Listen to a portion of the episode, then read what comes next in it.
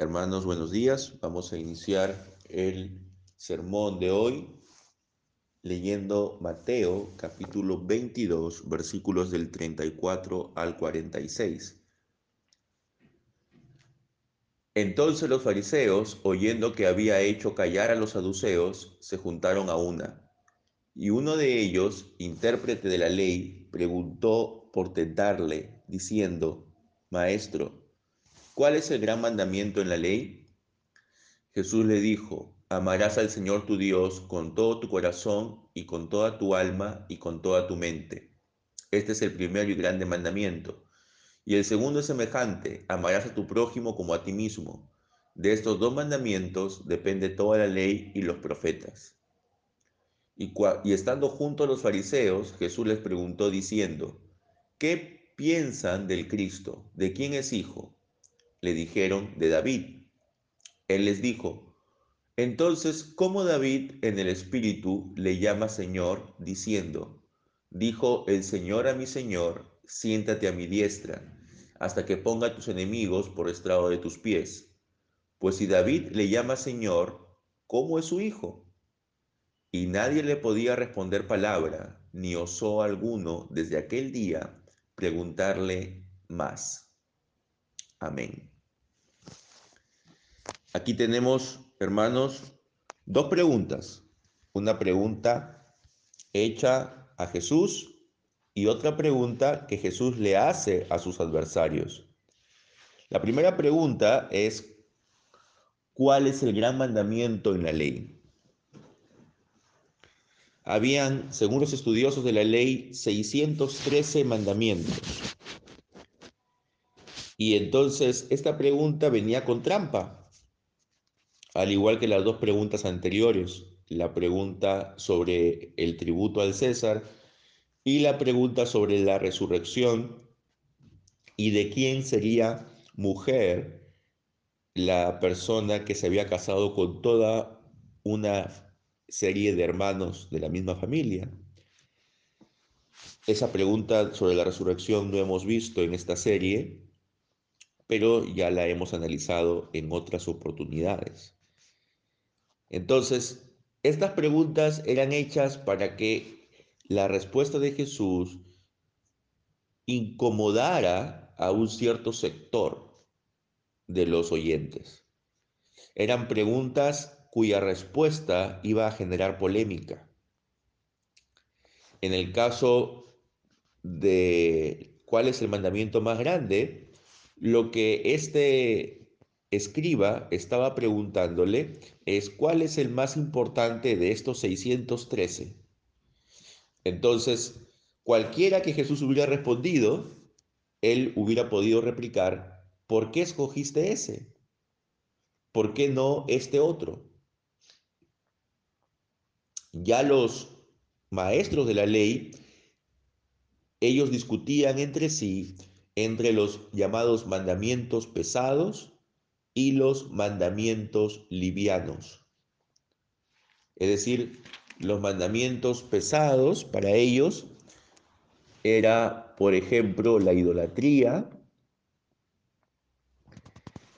mientras que los mandamientos livianos era, por ejemplo, el diezmo de la producción agrícola. Entonces, para los maestros de la ley, no todos los mandamientos, no todas las normas de la ley tenían el mismo peso, el mismo valor. Sin embargo, este escriba que está preguntando no lo hace con un ánimo solamente de curiosidad, lo hace porque Él quiere que Jesús quede en una situación de desventaja frente a la respuesta que Él va a dar. Por eso es que en el versículo 35 aclara, le preguntó por tentarle. Este fariseo, intérprete de la ley, doctor de la ley, él se caracterizaba por cumplir de manera rigurosa con todas las normas y por eso le añadían incluso tradiciones, para evitar de cualquier manera de que la ley sea violada. Entonces, si Jesús respondía con un mandamiento, era seguro que iba a haber una réplica. Pero, ¿qué hace Jesús? Él no le responde exactamente con un mandato, sino con dos principios generales en los que está basada toda la ley. El primero es en Deuteronomio 6.5, amarás al Señor tu Dios con todo tu corazón, con toda tu alma y con todas tus fuerzas, que era una frase que los judíos piadosos repetían dos veces al día, todos los días, empezando desde el versículo 4, escucha, oh Israel, el Señor nuestro Dios, el Señor uno es. Entonces, este pasaje se lo sabían de memoria. Y el segundo principio les dice, amarás a tu prójimo como a ti mismo, que está basado en Levítico 19, 18. Aquí en el Evangelio de Mateo no lo dice, pero en el Evangelio de Marcos se dice que el intérprete de la ley le responde a Jesús diciendo que lo que ha dicho está bien, que esos dos principios son fundamentales para poder entender la ley. Entonces, el problema no era tanto en relación a cuál es lo más importante, sino cómo entender y aplicar estos principios. Y eso también vamos a verlo en relación a la pregunta que Jesús les hace. El problema no es tanto que sepas o no sepas lo que dice la revelación de Dios. El tema es cómo tú lo interpretas y cómo tú, en base a esa interpretación, lo aplicas. A veces, hermanos, hay personas que se ufanan, se jactan de conocer mucho de la Biblia y de haber memorizado capítulos enteros de la Biblia. Pero la pregunta no es si realmente nosotros sabemos tanto de la Biblia en cuestión de memorización o en cuestión de saber exactamente esta frase en qué versículo está. Es importante, por supuesto, esto, pero eso no es suficiente. Y eso no es a lo que apunta el estudio de la Biblia. Lo que apunta el estudio de la Biblia es, en primer lugar, el poder discernir cuál es el sentido de las cosas que están allí escritas, cuál, cómo se debe interpretar para luego aplicar correctamente. Porque si tú lo interpretas de manera errónea, también tu aplicación será errónea. Para los judíos, cuando ellos escuchaban, escucha, oh Señor, escucha Israel, el Señor nuestro Dios, el Señor uno es, y amarás a Dios con todo tu corazón, con todas tus fuerzas y con toda tu alma, ellos entendían de que les estaba diciendo solo a ellos. Ellos son Israel, ellos son el pueblo escogido de Dios y era un mandato solo para ellos. De la misma forma, cuando ellos leían, amarás a tu prójimo como a ti mismo, ellos entendían que su prójimo eran sus compañeros israelitas. Las demás naciones no eran su prójimo. Por lo tanto, no tenían obligación de amarlos. Sin embargo, Jesús cambia estos dos principios generales y él les hace entender que Israel no solamente son los hijos de Abraham según la carne. Israel es todo aquel que escucha la voz de Dios y la pone en práctica. Y que su prójimo no solamente son los hijos de Israel, sino que son todos aquellos que necesitan nuestra ayuda, no importa de dónde sean. Y el mejor ejemplo de esto está en la parábola del buen samaritano, donde este hombre, el samaritano, ayuda a alguien que no es de su pueblo, ayuda a alguien que probablemente se burlaba y atacaba a, los samaritanos, pero él no lo vio como un enemigo, no lo vio como un rival, no lo vio como un adversario, lo vio como un prójimo como alguien que necesitaba su ayuda y él se la dio. Entonces, ¿cómo interpretar estos principios generales? Era la diferencia fundamental entre el mensaje de Jesús y el mensaje de los judíos de ese tiempo. La segunda pregunta de este pasaje ya no es hecha por los fariseos ni por los doctores de la ley, sino es Jesús quien les hace la pregunta a ellos. Y la pregunta que les hace es, ¿qué piensan del Cristo? ¿De quién es hijo? Y entonces ellos dijeron rápidamente, es hijo de David porque la idea de que el Mesías sería hijo de David, es decir, un descendiente de la familia de David, era la idea que prevalecía entre los judíos, lo cual no está mal. El mismo Jesús es hijo de David, según la carne. Esto lo dice, por ejemplo, el apóstol Pablo en Romanos capítulo 1, en el versículo 3. Entonces, no, no es, dice, acerca de su Hijo, nuestro Señor Jesucristo, que era del linaje de David según la carne. Entonces, no estaba mal que ellos hayan respondido que el Mesías era hijo de David.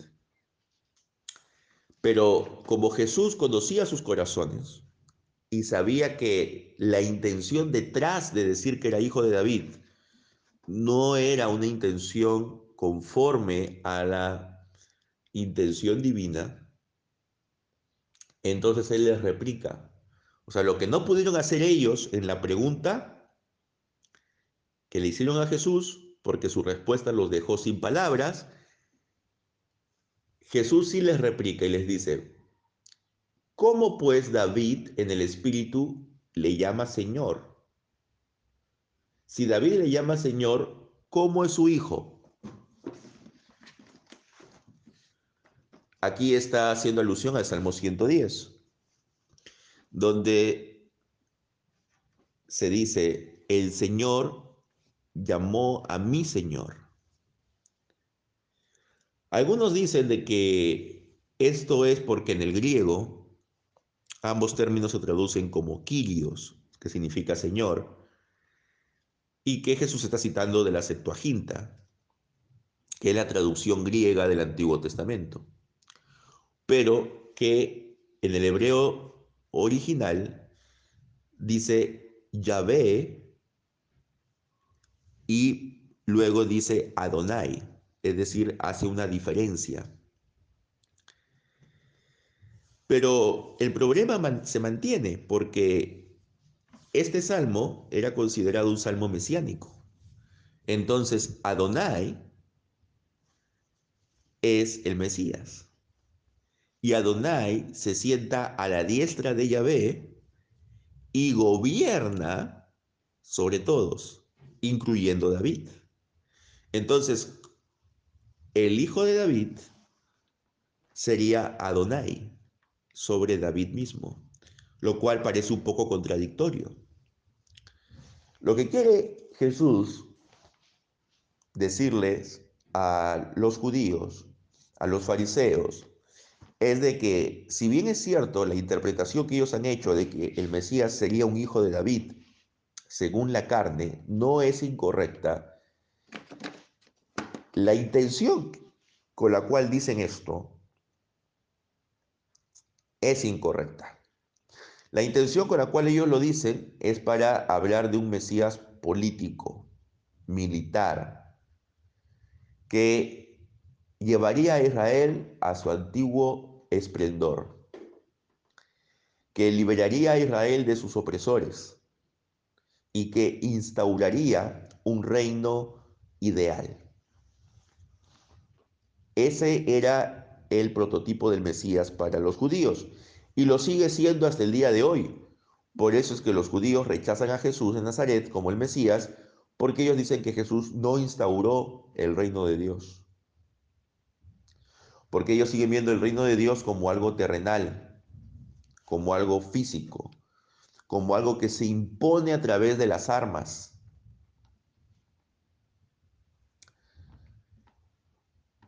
Mientras que el reino de Cristo es muy distinto. Por eso es que cuando Jesús les pregunta por qué David llama al Señor llama al Mesías Señor, si es su hijo, ellos no saben qué responderle. El Mesías es algo más que un rey ideal para Israel.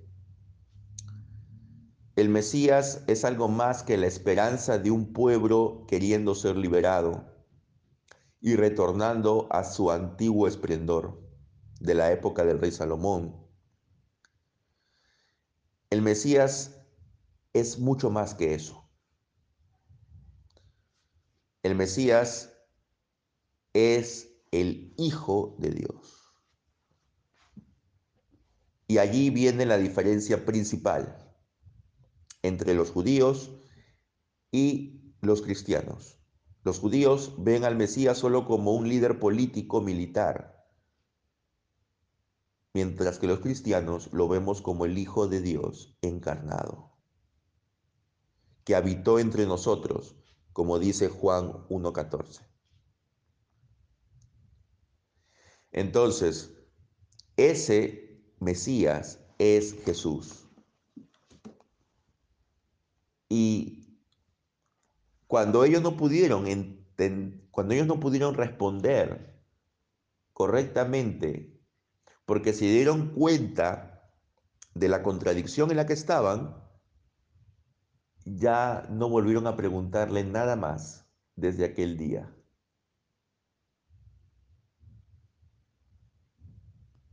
El descendiente de David tenía un rol más prominente que su ancestro.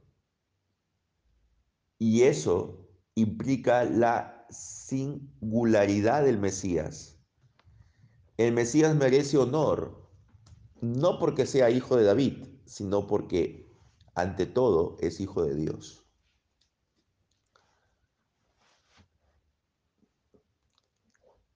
Y debemos entender y aplicar las escrituras, hermanos, como cristianos. Debemos entender que nuestro prójimo no solo son los de nuestra comunidad, no solo son aquellos que piensan igual a nosotros, o aquellos que comparten nuestras mismas creencias de forma exacta. Nuestro prójimo son todos aquellos que necesiten nuestra ayuda. Debemos entender de que el Israel de Dios actualmente ya no es un pueblo, sino son todos aquellos que cumplen la voluntad de Dios. debemos entender de que el Mesías vino a liberarnos, pero no a liberarnos de la opresión política, sino a liberarnos de la opresión del pecado, que es mucho más fuerte que cualquier opresión terrenal. Porque una opresión política tarde o temprano puede acabar. Un tirano puede ser derrocado, pero la tiranía que ejerce el pecado sobre nosotros no puede ser derrocada solo con nuestra propia voluntad. Necesitamos de la gracia de Dios para ello. Y ese es el reino que Jesús vino a instalar. Un reino, como le dijo a Poncio Pilato, que no es de este mundo. Un reino que va creciendo cuando cada persona va entendiendo el Evangelio, va creyendo en Jesús y va transformando su vida. Así es como el reino de Dios, el reino del Mesías, se va extendiendo por todo el mundo. Por supuesto que una vez que haya un gran grupo de personas que hayan entendido el mensaje, esto va a tener como consecuencia de que la sociedad va a ser transformada y que, las y que las relaciones de opresión y de injusticia van a cambiar. Pero eso es consecuencia de las vidas renovadas. El reino de Dios, hermanos, no debe ser confundido con un programa político. El reino de Dios no debe ser confundido con una agenda social o cultural. El reino de Dios va mucho más allá de estas cosas. El reino de Dios es eterno y trasciende a cualquier sistema político o económico. El reino de Dios es el que el Mesías, el Hijo de David, Jesús el Cristo, vino a instaurar hace más de dos mil años y el que nosotros lo extendemos cada vez que predicamos su evangelio. Que Dios nos ayude, amados hermanos, a diferenciar el reino de Dios de los reinos terrenales y no confundir al reino de Dios con un reino terrenal.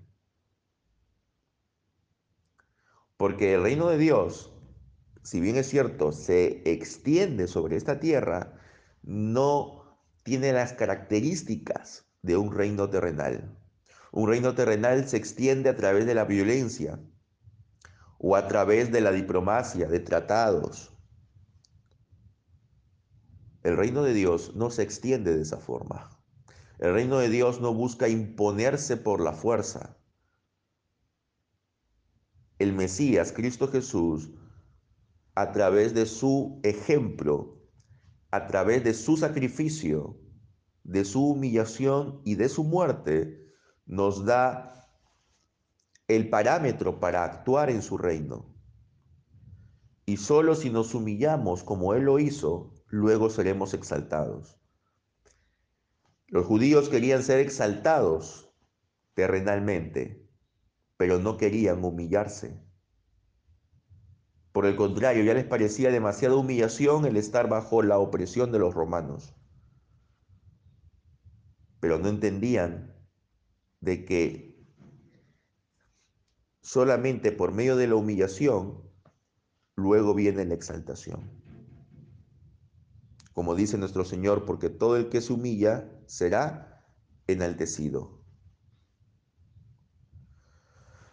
Entonces, hermanos, entendamos correctamente las profecías del Mesías y entendamos correctamente quién es nuestro prójimo para de acuerdo a eso cumplir con estos dos principios que, como dice nuestro Señor, son la base de toda la ley.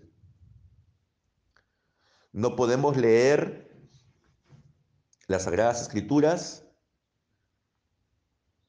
sin antes poner nuestro enfoque en la enseñanza de Cristo y a través de la enseñanza de Cristo leer todo el resto de las escrituras.